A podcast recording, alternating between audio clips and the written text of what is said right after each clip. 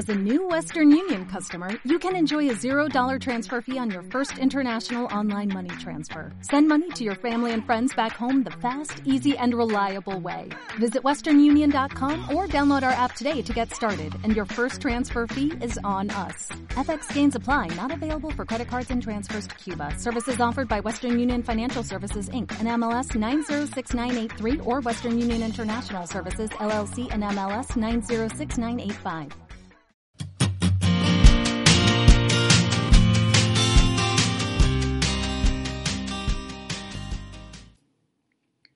¿Cómo ser más consciente de tu vida en este 2019? El biógrafo personal. Es 31 de diciembre, un día más, pero no un día cualquiera. Echas la vista atrás y ves hasta dónde has llegado, lo que ha dado de sí otro año más, otro año menos. Qué pereza empezar un nuevo año, dicen algunos. Menos mal que se acaba ya este año, dicen otros. Mi pregunta para ti es, ¿Qué estás transmitiendo a la vida para 2019? ¿Quejas de 2018 y o deseos de que no comience el nuevo año?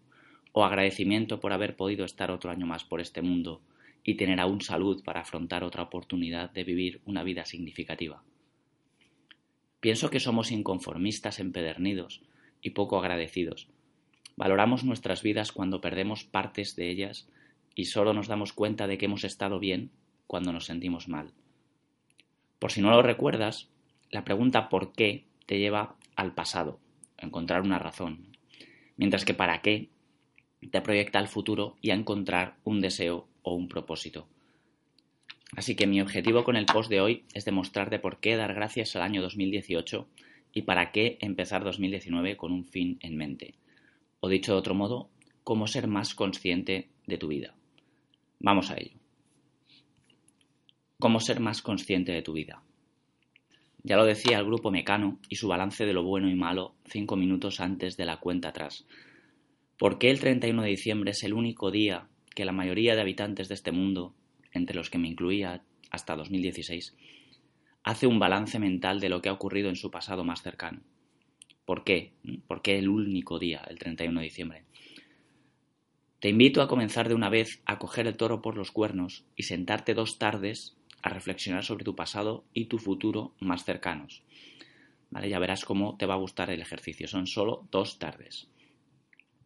He aquí los seis pasos para aprender cómo ser más consciente de tu vida.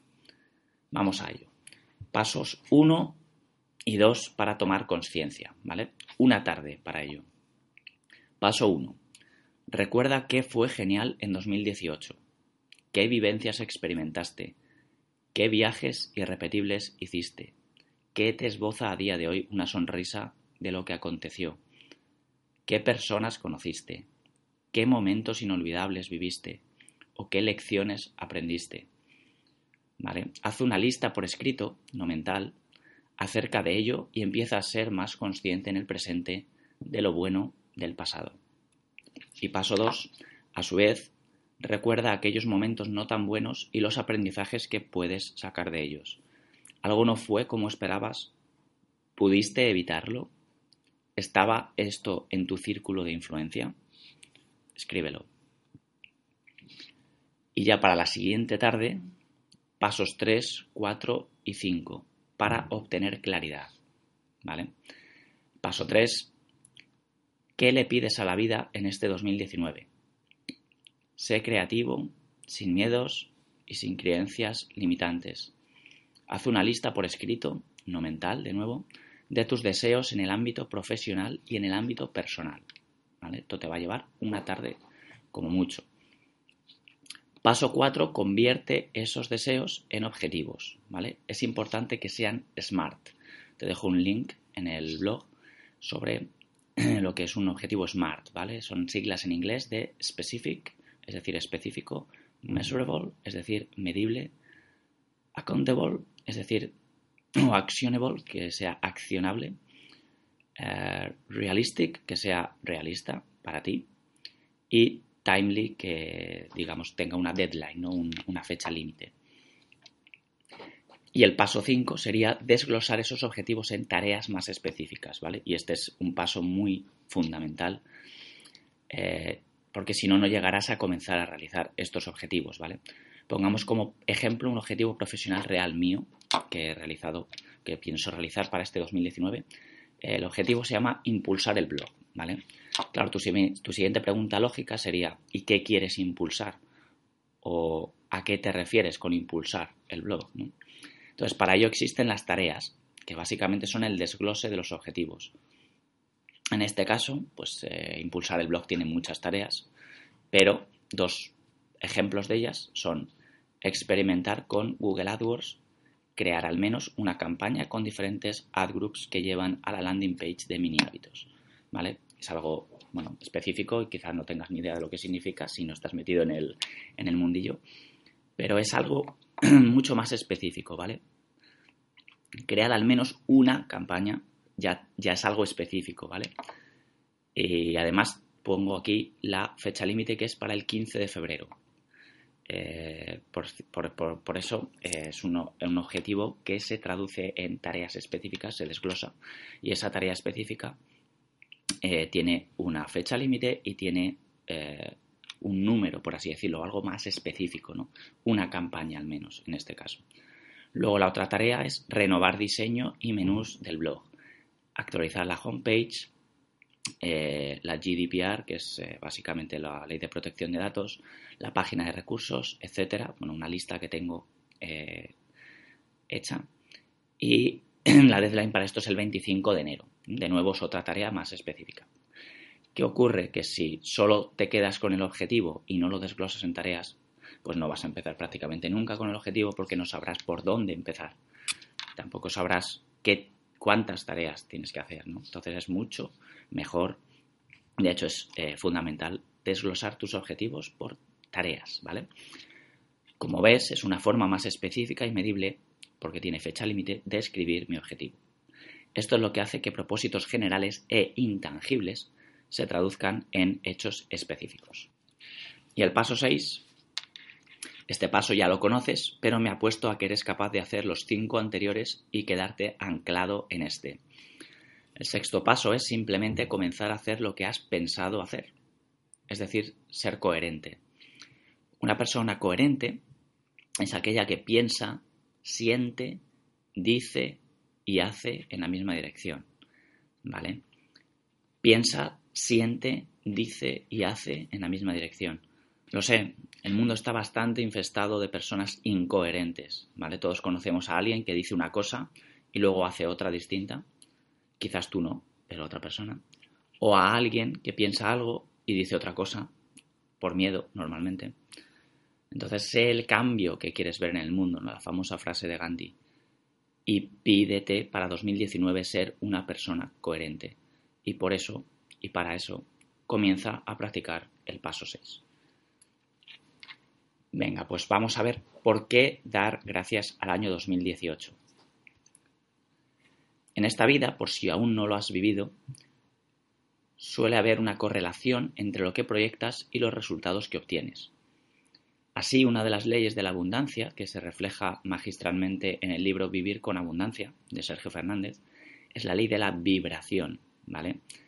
Este principio afirma que la materia está prácticamente vacía y que presenta un continuo estado de vibración. Según esta ley, y yo también lo puedo corroborar con mi experiencia, todas las personas y cosas estamos continuamente transmitiendo a través de nuestros pensamientos y sobre todo de nuestras emociones, que no son más que formas de energía.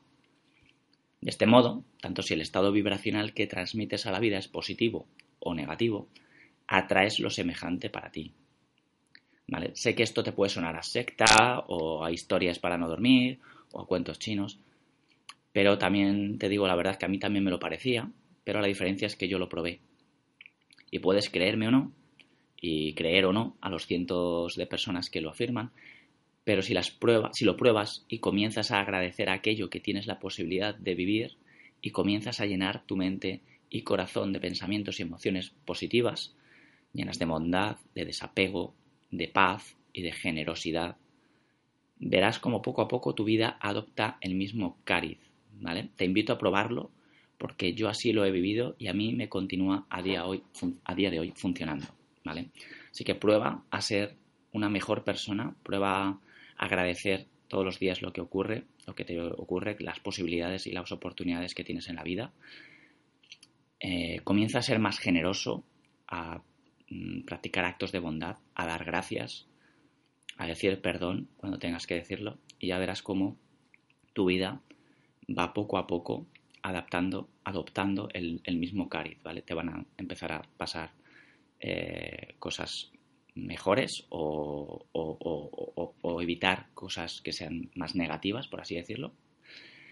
Eh, la historia es que, claro, mm, depende de tu grado de conciencia, algunas veces serás capaz de verlas y algunas veces no. Pero mm, yo, por la experiencia que he tenido y que sigo teniendo, eh, es, realmente increíble. Eh, el, que te pasen pues cierto tipo de cosas que antes no te pasaban. Yo solo digo que pruebes y, a ver qué a ver qué te a ver qué te ocurre, a ver qué, qué, experimentos y qué resultados obtienes, ¿vale? Y esta es la razón por la que te propongo cada día dar gracias por lo acontecido en tu vida. Y esta es la razón por la que te propongo cada día dar gracias por lo acontecido en tu vida y por la que también te propongo realizar los pasos 1 y 2 del anterior ejercicio y agradecerle al 2018 sus enseñanzas y oportunidades. Aprende cómo ser más consciente de tu vida. Vale, pues hemos visto por qué dar gracias a 2018. Ahora, ¿para qué empezar 2019 con un fin en mente? Dicho esto, te recuerdo que únicamente el 8% de las personas logran sus propósitos de año nuevo según el estudio de statista.com. Esto, como sabes, se debe, bajo mi punto de vista, a que estas personas han encontrado una motivación interna para llevar a cabo lo que se han propuesto y lo han convertido en hábito en sus primeros 66 días de práctica. Aproximadamente, como sabes, es lo que una persona media tarda en convertir eh, una actividad en un hábito. ¿vale? Sin embargo, a mí también me ocurre, no sueles culminar todo lo que te propones, ¿vale? Esto es normal. Pero en esa línea de fin en mente lograrás materializar en hechos mucho más de lo que pensabas en un principio. Así que te propongo empezar a comerte la vida a cucharadas y encontrar una motivación interna para este 2019. Te dejo de nuevo el link a mi último, mi anterior post eh, sobre cómo encontrar una motivación interna. A continuación, sigue por favor los anteriores pasos que he mencionado, el 3, el 4, el 5 y el 6, que es el más importante, el de mm, pasar a la acción. Y haz de este nuevo año una oportunidad para dejar tu huella en el mundo, sea lo que sea que signifique esto para ti. Y de nuevo, aprende cómo ser más consciente de tu vida. Y ahora vamos a ver mi experiencia con estos dos ejercicios, ¿vale? El primero, el pasado más cercano, pues te comento brevemente que el pasado 31 de diciembre, mientras la mayoría de personas se va de vinos, cervezas o ve la tele, yo salí a la calle en bicicleta para reflexionar en el lago de la Casa de Campo de Madrid sobre las vivencias que recordar 2018. Y como me encantó el ejercicio, pues también lo hice del año 2017, que como sabes fue eh, y sigue siendo a día de hoy eh, el mejor año de mi vida para, para mí. En la tranquilidad y perfecta belleza del lago y de la naturaleza de alrededor, que es algo que te recomiendo 100%, ¿no? hacer este ejercicio rodeado de belleza, de naturaleza, de tranquilidad, de silencio. Eh, también realicé una reflexión de unas pocas líneas sobre lo que 2018 me había dado la oportunidad de incorporar y aprender en mi vida. ¿vale? No solo una reflexión de cuáles fueron los mejores momentos del, año, sino también un poquito de, eh, bueno, pues de texto, por así decirlo, una, una, reflexión de pocas líneas sobre lo que 2018 eh, me había dado la oportunidad de aprender y de incorporar en mi vida, ¿vale? Creo que es la mejor forma de decirle gracias al año que se va. Al final, con lo que te quedas en todo un año son con cuatro o con cinco cosas realmente son las que te vienen a la cabeza, digamos, eh, a bote pronto. Y, esas cuatro o cinco cosas de cada año es lo que tu biógrafo personal apuntaría. Vamos a ver el concepto este ahora, en un, en un momento.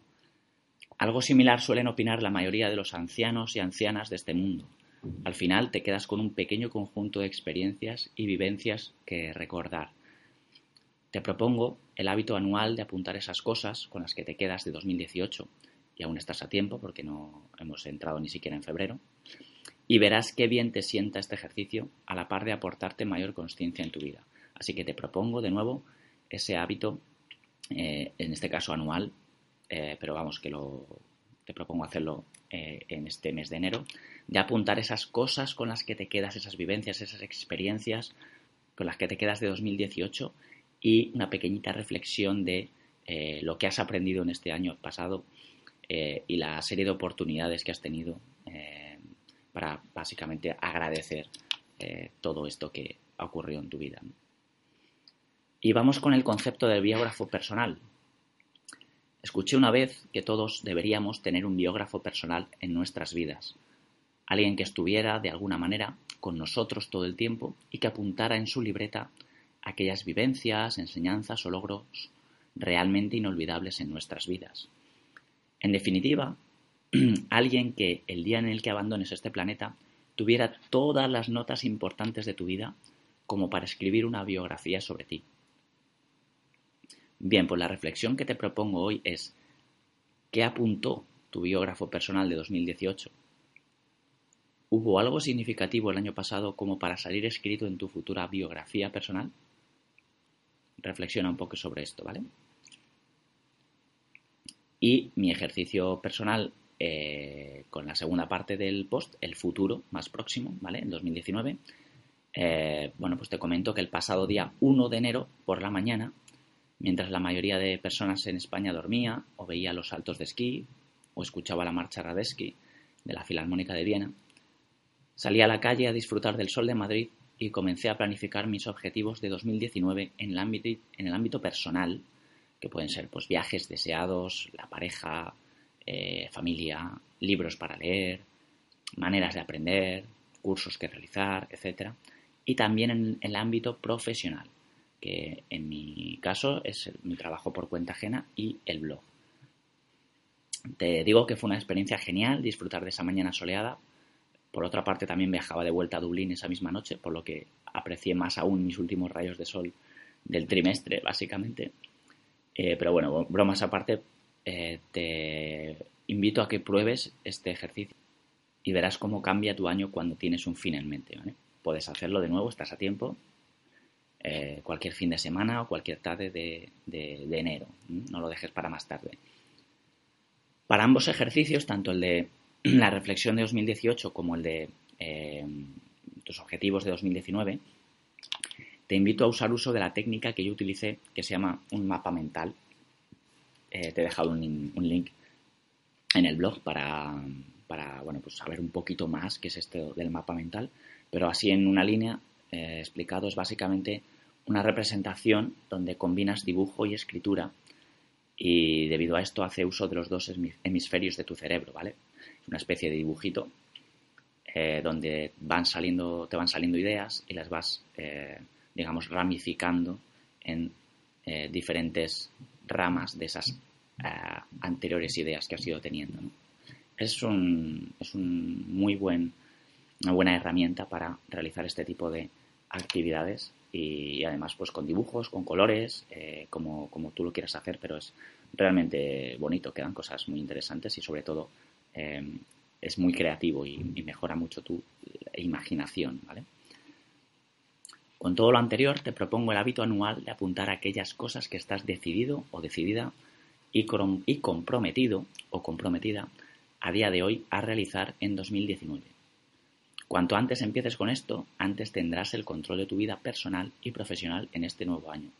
Y te puedo dar fe de ello, ¿vale? Que eh, si no estás, yo personalmente el último trimestre del año pasado, el de octubre, noviembre y diciembre, estuve, bueno, un poquito a la deriva de, diferentes circunstancias en mi vida y no planifiqué el último trimestre y la verdad es que la sensación de no saber muy bien a dónde vas, de no saber muy bien eh, qué objetivo tienes en ese trimestre o qué objetivos, dos o tres objetivos tienes en ese trimestre, eh, qué cosas tocarían hacer según tu planificación en octubre, en noviembre y en diciembre. El no tener hecho eso realmente eh, es, causa una diferencia, ¿no? Marca la diferencia, porque en mi caso estoy acostumbrado a tenerlo, ¿no? a tenerlo planificado. Entonces, en tu caso, si nunca lo has planificado, si nunca has reflexionado sobre ello, te recomiendo hacerlo por primera vez y ya verás qué diferencia eh, cómo tienes un control mucho más exhaustivo de tu vida personal y de tu vida profesional cuando tienes una serie de objetivos y cuando tienes una serie de tareas programadas que estás decidido y comprometido o decidida y comprometida a realizar. Ya verás qué diferencia. Y de nuevo la reflexión que te propongo es, ¿qué deseas que apunte tu biógrafo personal en 2019? ¿Mm? Vamos allá con el final del post. Tres citas para ti en este 2019 son tres citas que he aprendido en 2018 y que te eh, propongo reflexionar sobre ellas y ojalá alguna de ellas te pueda inspirar. Deseo de corazón que intentes realizar los anteriores dos ejercicios que te he propuesto y que te aporten la conciencia y claridad suficientes en este nuevo año, aprendiendo cómo ser más consciente de tu vida. ¿Vale? Son solo dos tardes que puedes hacerlos en un fin de semana, por ejemplo. Y como soy un fan de las citas, te dejo con estas tres que he rescatado para ti por si te sientes identificado o identificada con alguna y te la pides para este año. ¿vale? Primera cita, sonríe y luego ya encontramos el motivo.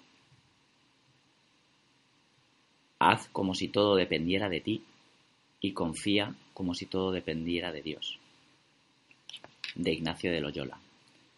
Y una aclaración sobre esta cita es donde dice Dios, puedes poner eh, el universo o la vida. Llámalo como quieras, no es una cuestión de religiosidad, eh, pero básicamente es ese concepto de esa ente que es algo más grande que tú y, y algo más grande que yo. Haz como si todo, todo dependiera de ti y confía como si todo dependiera de la vida o del universo. Y la última cita, quizás la que más me gusta de ellas, que nadie se acerque jamás a ti sin que al irse se sienta un poquito mejor y más feliz. Una cita de la Madre Teresa de Calcuta. Un placer escribir para ti, amigo o amiga. Miguel Ángel.